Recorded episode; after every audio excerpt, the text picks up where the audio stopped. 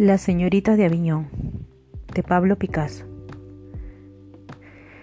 Cuando fue expuesta en privado en 1907 esta pintura ante críticos, poetas y artistas, entre los que se encontraban Charles Braque y Henry Matisse, em, esta radical obra de Pablo Picasso en la que se presentaba a unas prostitutas en un burdel de Barcelona fue recibida con cierta hostilidad fue el estilo artístico y no el tema lo que escandalizó a estos primeros observadores.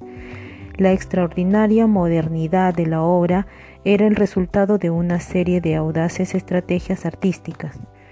Los cuerpos y el fondo quedan reducidos a formas geométricas.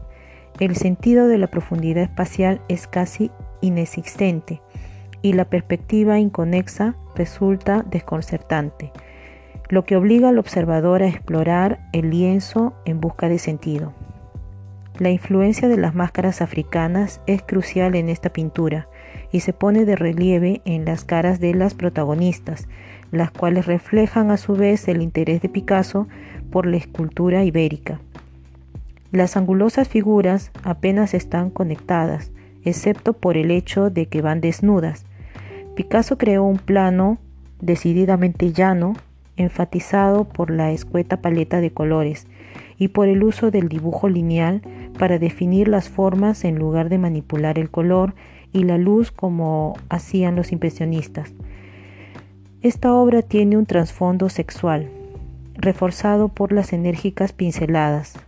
Esta pintura rompió con la obra anterior de Picasso y con la historia del arte, anticipándose a la naturaleza fragmentaria de buena parte del arte del siglo XX y las nuevas técnicas como el collage. Más adelante, el propio Picasso la describió como su primera pintura exorcista, refiriéndose quizás y en parte a esta ruptura con la tradición. Influencia africana. El arte africano en esta eh, pintura fue la fuente de inspiración para Picasso. En las señoritas de Viñón se inspiró en las formas e imágenes simplificadas de las máscaras ceremoniales de la tribu de los Dogon. Los Dogon son un grupo étnico de Mali conocido por sus danzas con máscaras y sus esculturas. Para Picasso, el primitivismo de las máscaras representaba la vitalidad. La influencia del arte africano en Picasso duró de 1907 a 1909, el periodo durante el cual nació el cubismo. Francia estaba colonizando África y los medios de comunicación estaban repletos de historias exóticas. Paul Gauguin se había interesado en el arte tribal y muchos artistas fauvistas coleccionaban máscaras y estatuas africanas. El verano de 1907, antes de completar su pintura, Las señoritas de Aviñón, Picasso visitó el Museo Etnográfico del Trocadero de París, donde contempló máscaras de la colección africana y oceánica que probablemente le llevaron a modificar las representaciones del lienzo.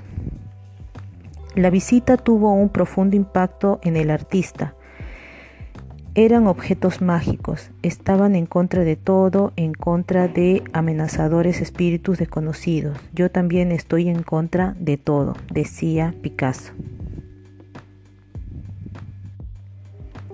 Perfil del artista.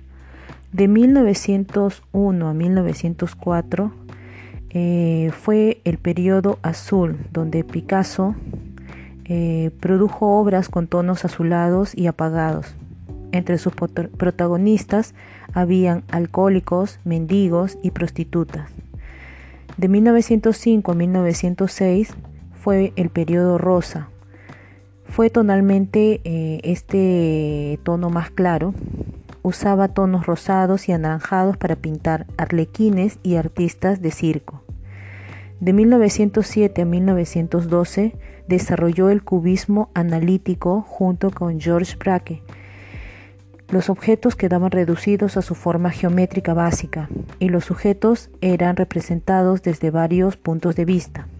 De 1912 al 18, Picasso desarrolló el cubismo sintético junto con Braque y a Gris, Juan Gris. Se incorporaban elementos materiales para crear collage, es decir, comenzaban a pegar sobre el lienzo maderas, yesos, papel. De 1919 al 29, la fase neoclásica de Picasso recordaba la pintura de Jean-Auguste Domingue eh, Ingres. Del 30 al 48, el uso de formas simbólicas como el Minotauro caracterizó la obra de Picasso y le identificó como pintor surrealista. De 1949 al 71, la obra de Picasso se volvió más colorista y empezó a reinterpretar a clásicos como Manet y Rembrandt.